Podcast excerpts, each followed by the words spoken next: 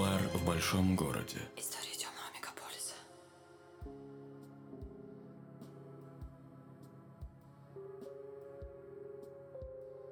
Частный сыщик Вадим Головин отвез тебя на пустырь в багажнике, чтобы рассказать кое-что интересное.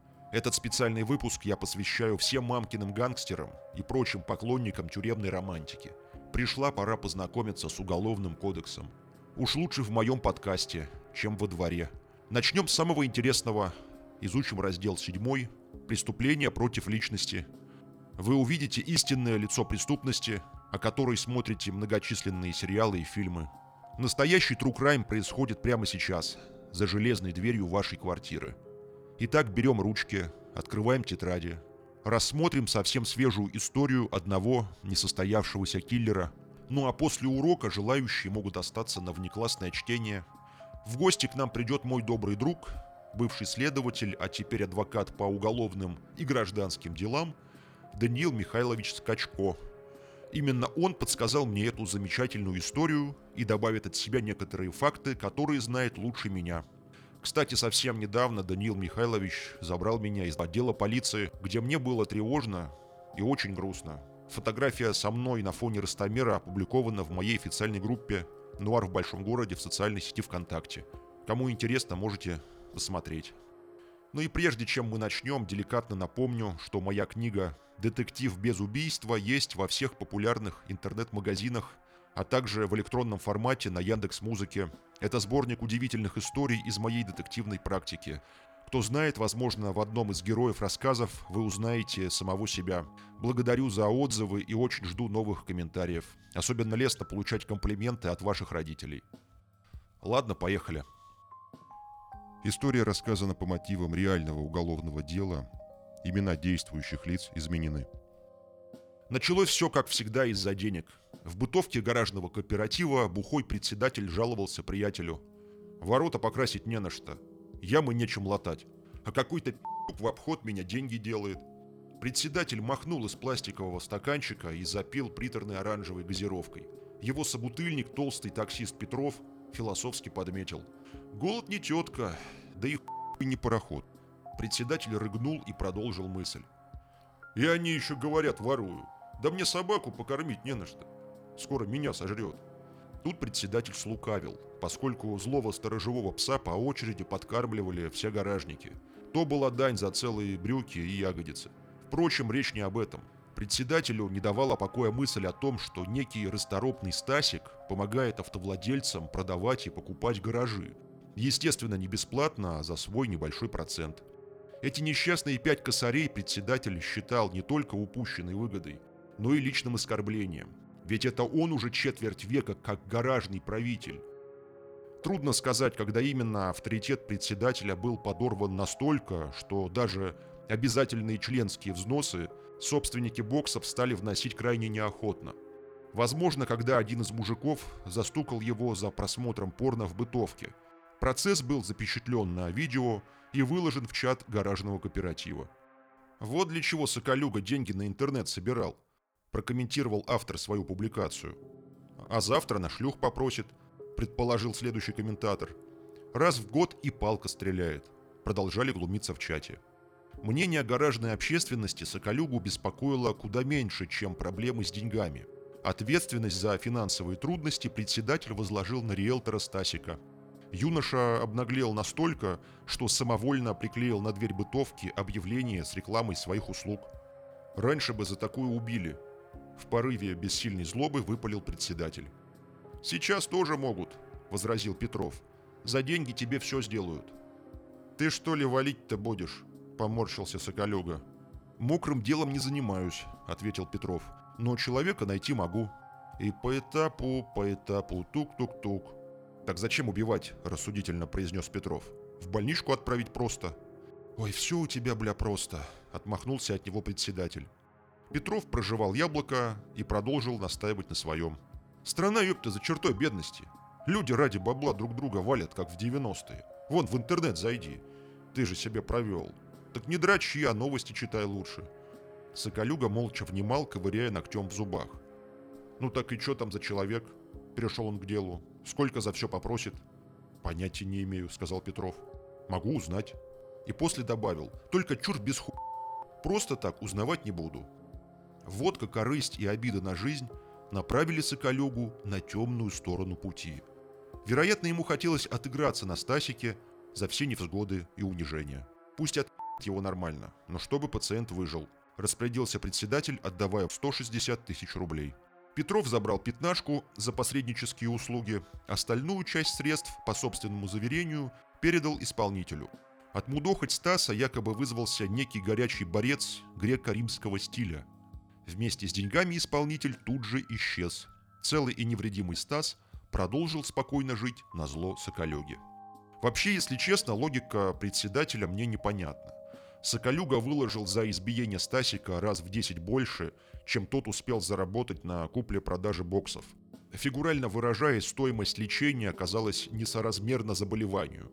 И вообще, если у вас появился конкурент, совсем не обязательно нанимать киллера. Вместо этого можно заказать себе хорошую рекламную кампанию. Впрочем, эта история несовместима с логикой. В этом вы скоро убедитесь. Выходку исполнителя председатель отнес в категорию рисков и решил попробовать снова, но уже с другим, более бюджетным вариантом. «Не про в этот раз», — сказал Соколюга, отдавая Петрову последние 50 тысяч.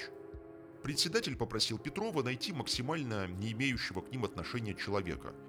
Петров ничего лучше не придумал, как поручить это дельце своему квартиросъемщику.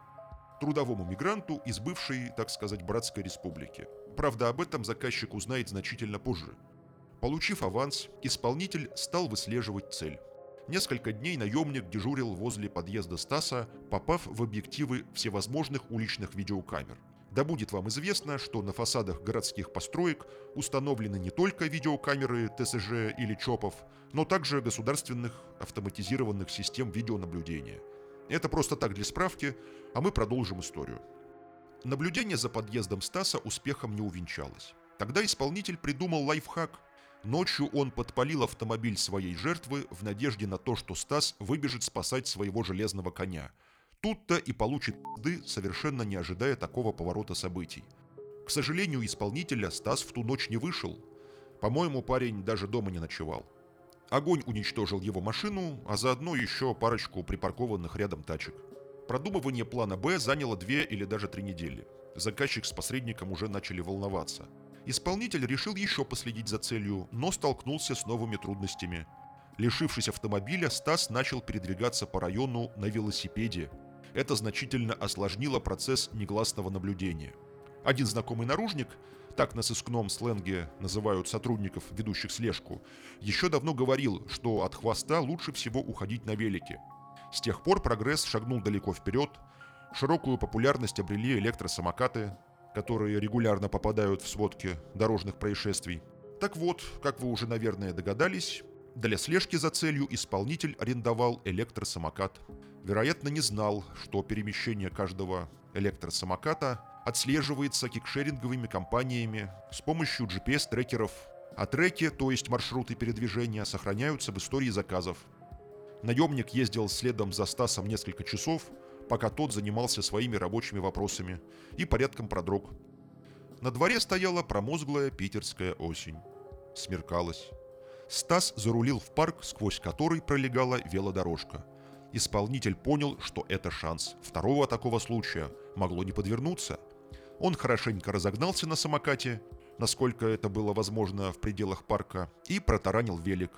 Стас повалился на тротуар, злодей выхватил нож, налетел на жертву, и, как следует из материалов дела, принялся наносить удары в область шеи и головы. Вы понимаете, что описанные здесь действия сильно далеки от того, что принято считать избиением. Трудно сказать, почему так вышло. Может быть, исполнитель физически уступал жертве. Может быть, решил продемонстрировать свое мастерство владения холодным оружием, чтобы к нему обратились снова. Оторопевший Стас сумел отбиться от нападавшего и бросился бежать. Ради спасения жизни истекающий кровью парень прыгнул в ближайший водоем.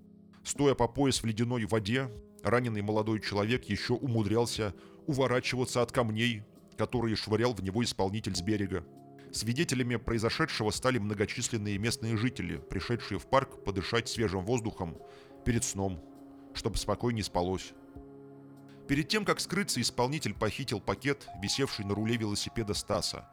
В пластиковой авоське оказались 250 тысяч рублей налички, ну и еще какое-то барахло. Исполнитель решил, что это отличная компенсация за все те долгие дни, когда он околевал у подъезда Стаса. Внезапно разбогатевший иностранный труженик прямо с места преступления отправился в ближайший бордель. Там его и настигли сотрудники уголовного розыска. Вскоре пришли и за посредником Петровым, и его собутыльником-председателем Соколюгой. Итог этого дерзкого преступления подведет адвокат Даниил Скачко, бывший следователь Следственного комитета, которому довелось поработать с этим делом. Товарищ Соколюга у нас э, получил себе обвинение э, за организацию нападения с целью причинения тяжких телесных повреждений. Петров совместно с ним в этой же группе получил тот же, тот же самое э, обвинение. А вот наш исполнитель отличился по полной программе. Потому как, кроме того, что он получил себе, ну давайте перечислим подряд. Для начала уничтожение, умышленное уничтожение повреждения имущества 167-168 за сожженные автомобили. Мы помним, что они все еще сожжены. Потом он получил себе э, покушение на убийство из корыстных соображений в виде эксцесса исполнителя, конечно, потому что его об этом не, никто не просил. Но тем не менее, обвинение он именно это получил. Кроме того, разбой, потому что забрать пакетик с денежными средствами после того, как ты напал на человека с ножом, это разбой. Ну, а потом в дальнейшем он еще и на сотрудника полиции напал, что, конечно, поставил абсолютный крест на возможности оправдания. Естественно, это шутка, его и так никто не планировал оправдывать. Перед началом записи вы рассказывали мне о том, как докладывали о ходе расследования генералу. Хочется еще раз э, услышать э, замечательный э, фрагмент дежурил в управлении. Соответственно, поставили задачу к определенному времени доложить о происшествии, которое случилось накануне. А я явился к генералу в приемной генерала, пока стоял, ждал, успел услышать, что настроение у него было не очень хорошим. От него вышел сотрудник управления в довольно расстроенных чувствах, ну, после чего зашел я. Говорю, разрешите, ставили задачу доложить вам. И со словами, что я, наверное, полагаю, что это сейчас будет крайне неуместно, но тем не менее. Пожалуй, бы начал свой доклад с короткого эпиграфа. «Борис, только не бери на это дело идиотов». Генерал в этот момент отвлекся от чтения документов. Уже заинтересованно посмотрел на меня, усмехнулся и сказал, что ж, присаживайтесь, рассказывайте. У меня, кстати, такой вопрос. Большинство убийц, они не очень умные люди – Тут вопрос в интеллектуальном уровне, он, мне кажется, не столь э, актуален, просто потому что большинство э, убийств, которые сейчас происходят, они не являются запланированными. Это, ну, на, не знаю, сейчас вам статистику точно не смогу сказать, но полагаю, что процентов на 85 точно, а то и на 90. Это все бытовые убийства, которые происходят э, как обычно это принято писать, на почве внезапно возникшей личной неприязни. А вот что касается интеллекта, случалось ли вам сталкиваться ну, с интеллектуальными убийцами, которые тщательно готовили преступления, или вот знаете, как в кино пытались играть со следствием? Да, приходилось. Вот сейчас сходу мне приходит в голову э, три таких истории. Там присутствовал интеллект, там убийца пытался что-то спланировать, что-то там сокрыть я могу так очень вкратце обозначить, в одной из историй муж убил жену и потом имитировал, ну, благо у них телосложение было схоже, и он имитировал, что она все еще жива, переодевшись в ее одежду, э, покинув э, квартиру в ее одежде с ее телефоном, поставив автодозвон на телефоне, уехал куда-то в область, и уже в области погасил телефон, как бы она там потерялась. Потом вернулся там через черный ход. В общем, довольно разумная у него прям хорошая была идея, но что-то пошло не так. Собственно, во всех этих историях что-то пойдет не так, и всегда это что-то, это органы следствия, которые, оказывается, умеют расследовать не только, когда один человек убил другого и сидит с ножом над его телом. Большинство считает, что органы следствия только, так, только такое умеют раскрывать. Еще одна была история, в которой злодей имитировал продолжение общения с, с двумя погибшими. После их смерти э, имитировал свое с ними общение, имитировал, что они, один из них вернулся домой, возвращался, там приносил его одежду, уносил его одежду, так, чтобы это видели посторонние, чтобы это бросалось в глаза. Неплохо продумал, ну, опять-таки, для начала его подвело актерское мастерство, а в дальнейшем уже и органы следствия, у которых, назовем это следственным чутьем, сработало, и которые ему не поверили в его историю. А история была хорошая. А, и третье, это а, история, про которую, наверное, кто-то даже слышал, про бабушку, которая хорошо прятала тела э, убиенных ей настолько хорошо, что э, следствие так и не нашло большую часть из тех, кого она сама себе приписывала из убиенных. Вот, поэтому отдельные индивидуумы, которые прям планируют, прям продумывают, что делать, они встречаются. Как я понимаю, маньяки вам не часто попадались во время работы в следствии. Куда они вообще подевались? Слушайте, на самом деле все эм, очень просто, ну, на мой взгляд, в части того, куда исчезли маньяки. Вроде как бы они были. Их просто ловят сразу, они не успевают маньяками стать. Потому что с учетом э, того, что раскрываемость э, по тяжким, особо тяжким, особенно если мы берем раскрываемость по убийствам, а не то, что там приближается к 100%, а стопроцентная у нас уже там не один год, ну вот сейчас могу обманывать, возможно, там 95, вот так вот где-то, то, ну, не успевают они, так сказать, развиться из личинки маньяка в полноценного маньяка. Их как-то ловят после первого обычно. Так, возвращаясь к нашей истории. При всей комичности это же было заказное избиение. Да, да, конечно. Это заказное избиение было, там об убийстве речь не шла. Как часто вообще сегодня кого-то вот так заказывают избить, убить? А, я могу сказать вот на практике своей работы, честно говоря, встречался с этим довольно редко. А заказных убийств, тех, с которыми я работал, я могу вспомнить четыре. Из них одно произошло задолго до того, как я начал работать, просто мне пришлось в дальнейшем, так сказать, поднимать эти архивы, куда делся человек в 2008 году, выяснять. Кстати, что характерно, выяснили. А так, какие-то совершенно местечковые разборки, когда кто-то решил кому-то за что-то отомстить. Там было, например, у нас заказное убийство, когда человека убили за то, что он участвовал в ОРМах, в оперативно-розыскных мероприятиях у сотрудников полиции. Его за это заказали и даже исполнили заказ. Чуть не использовал привычно сленг. А, соответственно, исполнили заказ, но там от момента исполнения заказа до, до момента задержания всех участников, э, включая, собственно, заказчика, я не помню, по-моему, месяц у нас прошел, что ли, из которых, или полтора, из которых мы большую часть времени уже знали, кто это, просто э, подбирали все, ну, устанавливали местонахождение, собирали всю информацию необходимую, подбирали сведения, где там что может находиться. Причем, что характерно, к вопросу о жадности, мы тогда же на заказчика нашли еще один эпизод, который был тоже по покушению на убийство, он там он самостоятельно все, все делал. Убийство это сегодня распространенное преступление?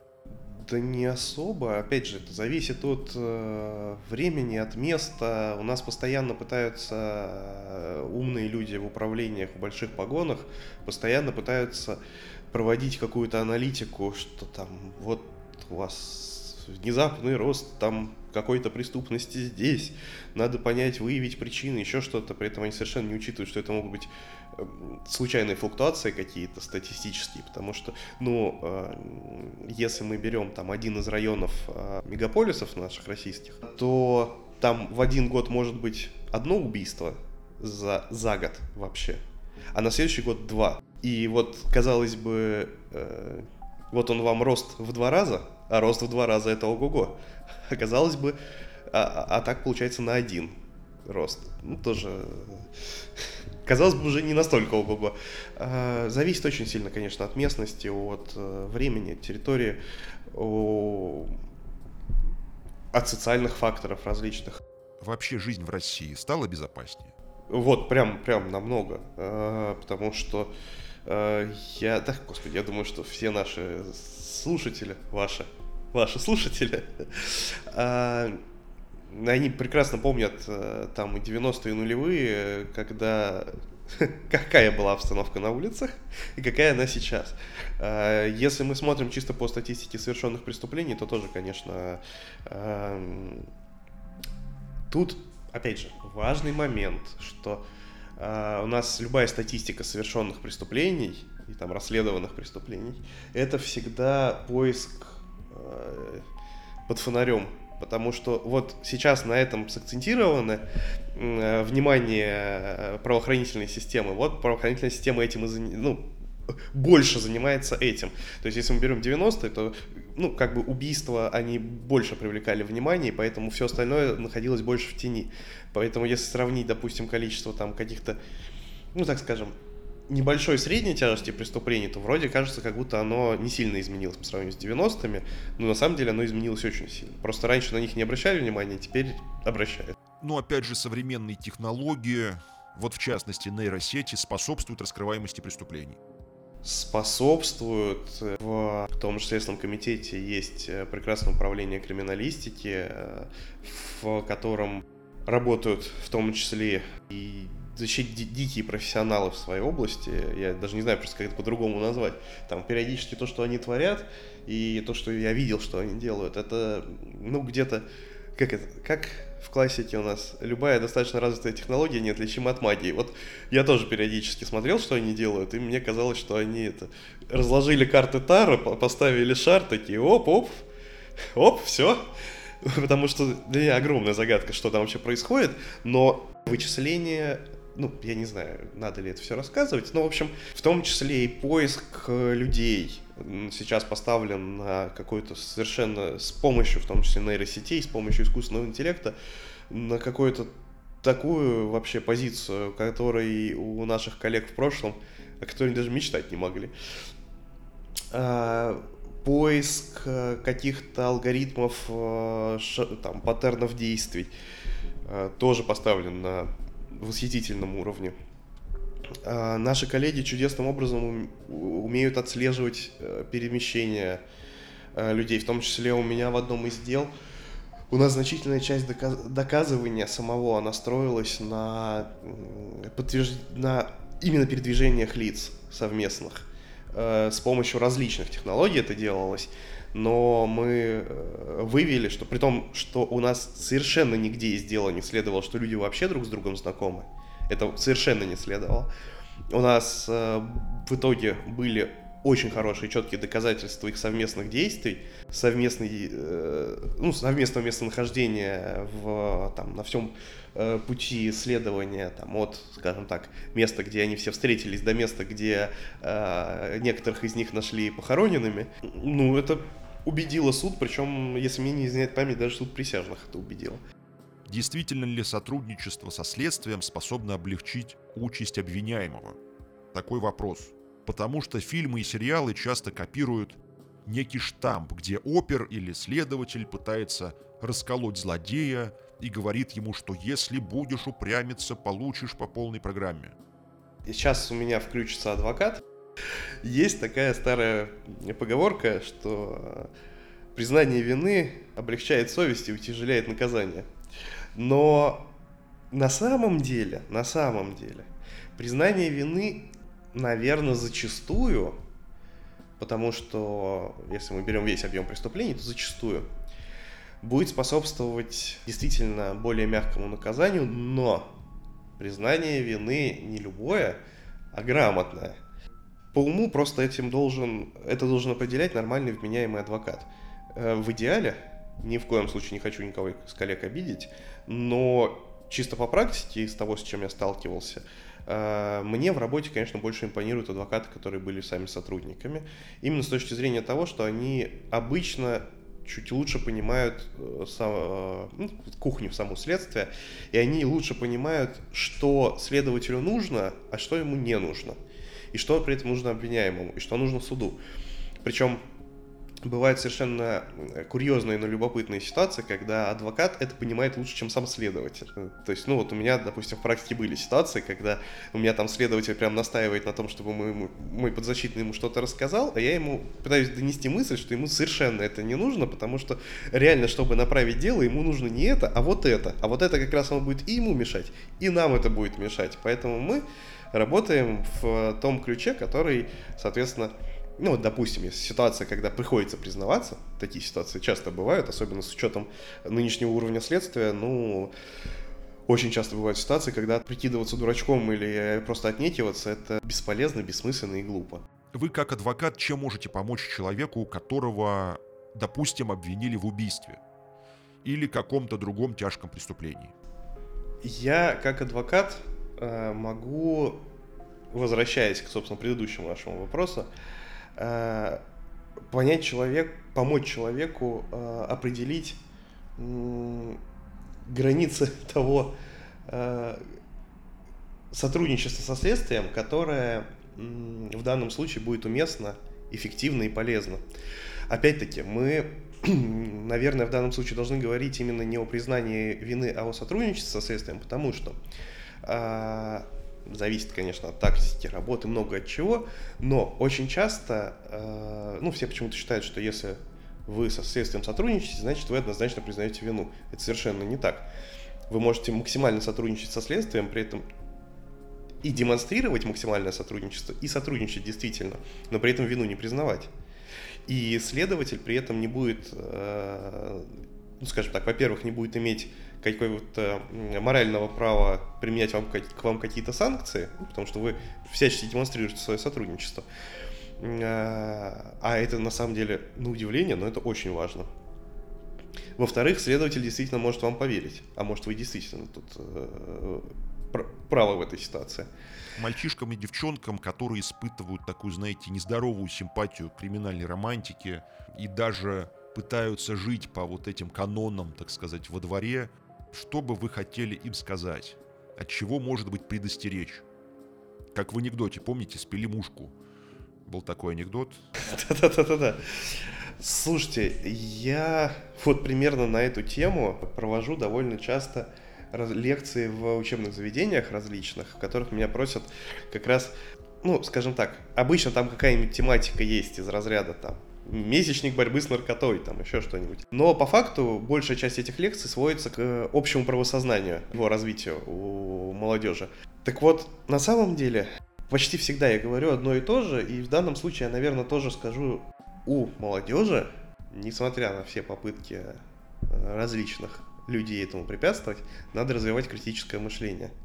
Потому что э, при наличии Э, критического мышления и умения самостоятельно мыслить, а большинство из них не станет вписываться ни в какие сомнительные, криминальные и так далее движения. Просто потому, что они будут понимать, собственно, чем им это грозит. А вот отсутствие такого э, навыка, как критическое мышление, оно как раз приводит к тому, что на молодых умах, а на них это проще всего делать, применяются различные манипулятивные методики, Э, от самых там банальных и простых и до там развитых, хороших, э, действительно там прям продуманных, которые используются. Ну, мы сейчас не будем говорить там про то, что спецслужбами используются, это крайне редкая ситуация. А вот то, что они используются, допустим, различными экстремистскими организациями, э, ну, это да, собственно, используется, причем регулярно.